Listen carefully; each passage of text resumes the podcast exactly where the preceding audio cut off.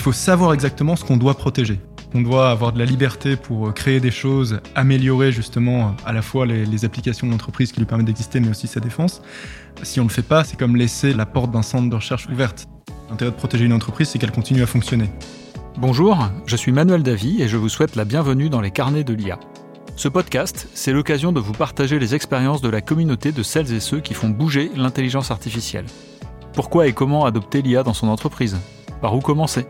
Ou encore, quelles sont les bonnes pratiques pour performer Autant de questions auxquelles nous apportons des réponses avec des spécialistes du sujet. J'ai le plaisir aujourd'hui d'être avec euh, Théo Plantier, qui est le fondateur et le président d'Oversock et qui nous accueille dans ses locaux aujourd'hui à Euratechnologie, l'antre de la technologie dans les Hauts-de-France. Bonjour Théo. Bonjour Manuel, merci de me recevoir. Avec grand plaisir. Et le sujet en fait euh, qui va nous intéresser aujourd'hui et ton cœur de spécialité, c'est autour de la cybersécurité. Qui dit intelligence artificielle dit euh, souvent euh, des données, beaucoup de données euh, qui ont de la valeur, et ça attire des convoitises. Et donc, évidemment, les entreprises doivent s'emparer du sujet de la cybersécurité pour protéger leurs données et s'assurer qu'il n'y aura pas de, je dirais, d'intrusion. Alors, est-ce que tu peux déjà nous dire quelques mots sur ta société Oversock Alors, nous, notre objectif, c'est justement de donner du sens à toutes ces données pour protéger les entreprises. Donc, l'idée derrière Oversock, c'est de rendre la cybersécurité plus simple, plus compréhensible pour les entreprises, pour qu'elles reprennent un peu le contrôle justement sur euh, cet écosystème mouvant qu'est le système d'information d'une entreprise. Alors je dois reconnaître que c'est vrai que pour un chef d'entreprise, euh, cybersécurité, euh, c'est un peu, c'est vaste. En fait, on ne sait pas trop par quel bout le prendre. en quoi est-ce que vous rendez les choses plus simples en fait? Alors l'idée c'est justement de représenter facilement et de façon compréhensible, donc on travaille beaucoup ce sujet-là avec nos, nos partenaires, nos clients, c'est de se dire votre entreprise, c'est un peu comme une grande ville numérique qui évolue en temps réel et vous avez besoin de la mhm. comprendre pour prendre des décisions, pour faire de l'audit ou pour faire justement de la réponse à incident quand vous êtes attaqué. Donc l'idée d'Oversock, c'est de donner cet outil de compréhension via une cartographie pour se défendre. D'accord. Et effectivement, euh, c'est un sujet, comme on le disait, qui est très important. Alors, on parle beaucoup de, sécurité des données. Il y a aussi un autre aspect euh, qui est lié aux données, qui est la gouvernance et, qui est aussi en lien direct avec ces notions de sécurité, hein, puisque beaucoup des données sont saisies euh, et on sait que les, points de saisie humains sont parfois des zones de fragilité. Donc, quelle est un peu ta vision là-dessus et tes recommandations peut-être aussi sur une entreprise pour sécuriser et mieux gouverner ces données? Quel est ton retour d'expérience? Alors, nous, dans les, les cas d'usage qui intéressent beaucoup nos clients, c'est avant tout savoir quelle est la donnée vraiment sensible? Parce que finalement, l'intérêt de protéger une entreprise, c'est qu'elle continue à fonctionner. Il y a des machines qui transmettent l'information et il y a l'information elle-même. Donc, là, on ne peut pas tout verrouiller, c'est ça que, que, je dois comprendre. Ou plutôt, il faut commencer à verrouiller, il faut savoir exactement ce qu'on doit protéger. Il faut se dire quel est le pire des, des scénarios. Si on se fait attaquer, c'est on touche de la donnée sensible, type euh, données clients, données de carte bleue, ce genre de choses. Donc ça, les entreprises doivent se concentrer là-dessus. Donc c'est savoir ce qui est important, ça paraît un peu bête comme euh, commentaire, mais c'est pas si évident parce qu'il y a des mm. choses qu'on oublie parfois et savoir où est stockée cette donnée importante. Et là, on en revient justement à, ton point, c'est à quel endroit c'est stocké et ensuite quel est le niveau de protection, qui y a accès, à quel moment. Et euh, donc tout ça crée des, des chaînes de protection qui doivent être mises en place. D'accord, mais pour les entreprises qui utilisent euh, massivement des données euh, dans des applications d'intelligence artificielle, est-ce qu'il n'y a pas une, une barrière euh, qui est un peu gênante dans les opérations finalement de rajouter des, des sécurisations un peu partout? Est-ce que ça n'empêche pas l'innovation et l'avancée des, des algorithmes? Pour être un peu cru, si, bien sûr. Mais c'est un peu ça le hmm. sujet, c'est de se dire qu'on doit avoir de la liberté pour créer des choses, améliorer justement à la fois les, les applications de l'entreprise qui lui permettent d'exister, mais aussi sa défense si on le fait pas, c'est comme euh, c'est comme laisser la, la porte d'un centre de recherche ouverte. C'est ben, oui très bien, hein, les gens passent plus facilement, mais si quelqu'un s'introduit et a accès à quelque chose de très sensible et euh, exfiltre cette donnée, euh, soit pour la revendre ou, la modifie même en restant sur site, bah, ça, ça, paralyse justement tout ce tout ce système de création. Mais c'est le c'est l'enjeu de la sécurité, c'est comment on fait pour ne pas empêcher les gens de tourner en rond, hmm. tout en leur permettant de travailler à court, moyen, long terme. Et selon toi, avec le, regard que tu peux avoir sur les entreprises et le sujet de la data, est-ce que le fait qu'elles mettent en place euh, des équipes d'intelligence artificielle, qu'elles mettent des bases de données, des data lakes, ça les expose plus qu'avant, moins qu'avant Et est-ce qu'elles ont pris euh, aujourd'hui la, mesure des enjeux autour de ces sujets-là? Alors c'est pas forcément une question d'exposition dans la façon dont on le perçoit. Euh, alors évidemment l'endroit où c'est stocké est très important. Si c'est de la donnée souveraine euh, qui doit rester avec des acteurs européens ou français, mhm. ça peut pas être sur un cloud euh, américain, c'est sûr. Après ça c'est des choix d'entreprise. Il y a des notions de coûts qui sont difficiles à gérer. Donc c'est pas vraiment une question d'exposition, mais c'est sûr que c'est quelque chose auquel il faut faire extrêmement attention. Les, les petites entreprises avec lesquelles on travaille qui, qui travaillent justement sur ces sujets d'intelligence artificielle et qui récupèrent beaucoup de données, sont très sensibles et la première chose qu'elles nous disent quand on va chez eux et qu'on leur demande ce qui les empêche de dormir, c'est ben j'ai un dataset, voilà, j'ai ce, ces données-là que je dois absolument protéger. C'est presque le premier truc dont elles parlent, parce que c'est ça, c'est l'or noir pour elles. Ouais, tout à fait. Et, et ça nous amène d'ailleurs à la première question euh, de notre invité aujourd'hui, euh, Vincent Béag, euh, qui avait une question autour de ces risques cyber. Vous avez un message. Euh, salut Théo, c'est Vincent Béac du cabinet Addict. Euh, Théo, j'ai une première question pour toi. On parle souvent de, de risques de cybersécurité. À quoi les entreprises s'exposent-elles euh, réellement? Euh, Quelles sont les conséquences d'un vol de données ou d'un ransomware? Et puis, euh, dans le cadre d'un projet IA, est-ce que ce risque est accru? Ouais, donc vraiment du concret là dans la question de Vincent. Alors, la réponse factuelle et simple, c'est la, la paralysie de la boîte. En fait, hmm. la cybersécurité, ça peut sembler, euh, pour être un peu cru, très chiant, et les gens peuvent avoir l'impression de ne pas pouvoir avancer. Bah, c'est une contrainte, en fait. Exactement, hmm. mais en réalité, c'est protéger ce qui a de la valeur. Si vous travaillez hmm. pendant 10 ans sur un sujet de recherche, que vous amassez énormément de données, que vous commencez à la traiter, ça vous coûte des ressources, vous n'avez pas envie que n'importe qui puisse juste copier, les filtrer. Donc c'est vraiment, pour revenir à la question, évidemment, il faut le protéger, ça c'est sûr. Ça peut mener des entreprises à la faillite ou à, à l'arrêt d'activité. Et les types d'attaques euh, qu'on voit fréquemment euh, autour de ces bases de données géantes euh, qui sont l'IA ou même qui sont rendues possibles parce qu'il y a des solutions d'IA Alors, il y a plein de types d'attaques techniques pour accéder jusqu'à cette base. Par contre, il y a deux éléments vraiment importants à garder en tête. Le premier, c'est qu'est-ce que fait un attaquant qui est arrivé à cette base? Soit il va copier la donnée et l'exfiltrer. Donc là, on peut essayer de regarder s'il y a des choses qui sortent de cette boîte. ça, c'est le plus connu. Soit il peut empêcher l'accès à cette donnée. Donc là, ça paralyse l'entreprise. L'attaquant ne fait pas forcément grand-chose avec cette donnée, mais l'entreprise est paralysée, donc c'est une attaque beaucoup plus directe. Donc c'est pour une demande de rançon souvent, j'imagine. C'est possible, oui, exactement. C'est le ransomware, c'est quelque chose dont on entend souvent parler. Et la troisième, euh, le troisième risque, qui est un peu plus pernicieux, c'est le fait de modifier sans le dire. Donc quand on ah. parle de... Ah oui, ça c'est méchant ça. Bah, c'est méchant et ça vise vraiment une boîte, euh, ça vise vraiment une boîte précise. Donc là, c'est qu'est-ce qu'on fait avec cette donnée?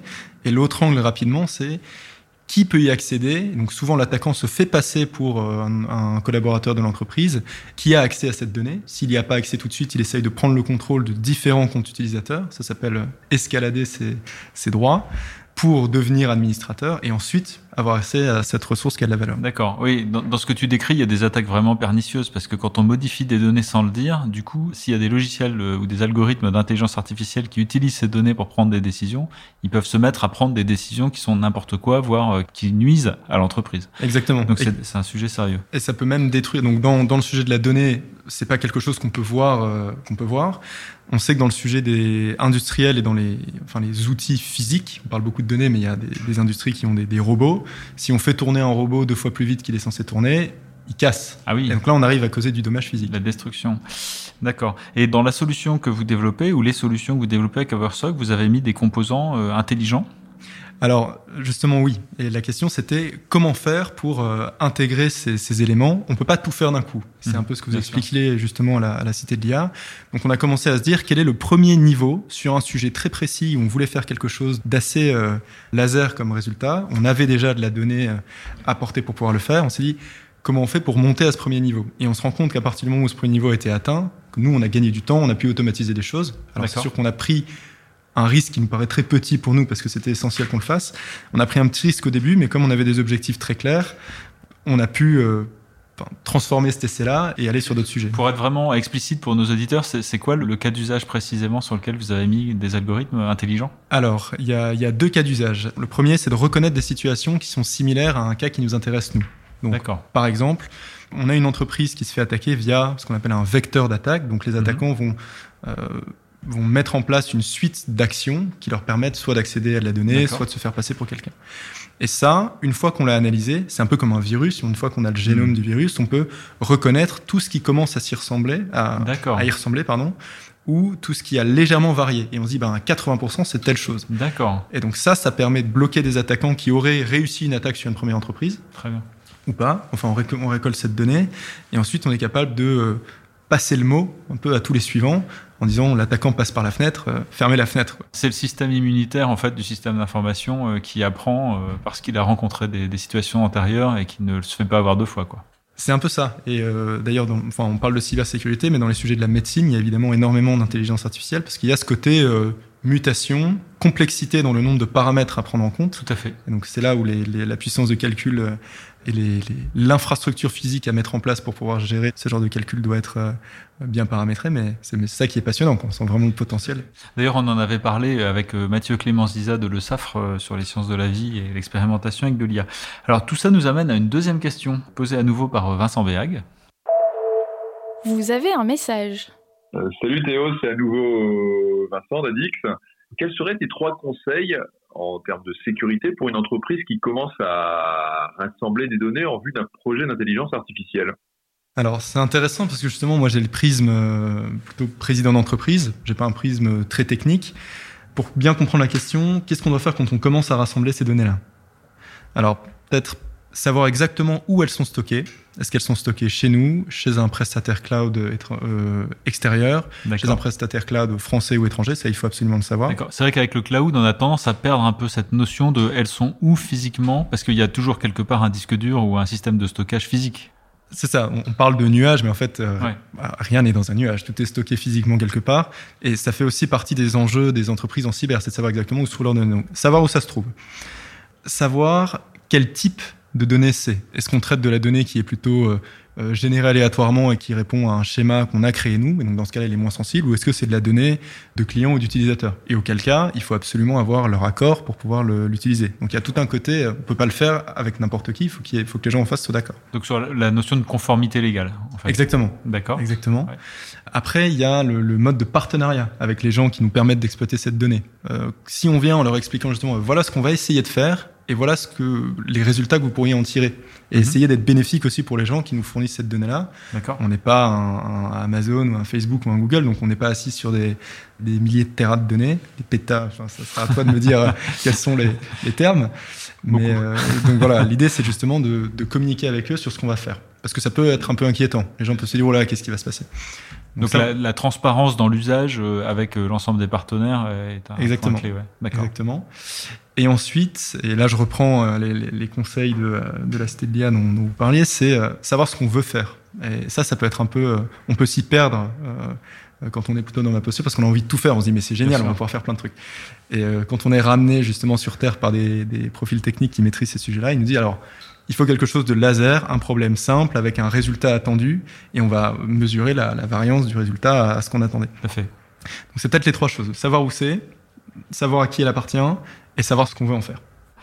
Ok, bah c'est super intéressant en tout cas. Et ce sujet de la gouvernance et de la sécurité des données, elle est, elle est pas du tout infranchissable. Hein, et ça devrait pas être en tout cas un, un frein pour se mettre à l'intelligence artificielle. Mais dans tous les cas, tes conseils sont, euh, à mon sens, extrêmement utiles pour les chefs d'entreprise qui se reposent la question. Finalement, le conseil, c'est euh, enfin, ne pas en avoir peur parce que ça peut être impressionnant. Moi, j'étais assez impressionné par ce sujet. Je me disais, mais qu'est-ce qu'on va pouvoir faire? Est-ce qu'on a la capacité de le traiter? Et en réalité, il y a, euh, même dans le Nord, dans les, euh, les, cabinets de recherche ou dans les entreprises spécialisées là-dedans, on peut rapidement euh, monter un niveau de connaissance suffisant pour commencer à prendre des décisions. Ça ne veut pas dire mettre les mains dedans et avoir ouais. les compétences techniques de docteurs qui ont 15, 20, 30 ans d'expérience, mais commencer à appréhender ce qu'on voudrait pouvoir en faire. Et ça, en une ou deux journées de discussion avec des gens spécialisés, on y arrive. Donc c'est abordable en fait hein, pour une entreprise, avec des bons experts euh, à oui. ses côtés bien sûr. Il faut pas, faut pas se retenir parce que ça paraît euh, trop impressionnant. On va en rester sur cette dernière remarque euh, effectivement très intéressante. Je tiens à te remercier à nouveau euh, Théo de nous avoir répondu aujourd'hui. Je tiens à remercier également euh, Vincent Béag qui nous a posé des questions aujourd'hui par téléphone. Quant à nous, on se retrouve dans 15 jours pour un nouvel épisode. En attendant, n'hésitez pas à nous retrouver sur notre site internet www.iahdf.org et sur les réseaux sociaux. Bonne journée à vous et à bientôt.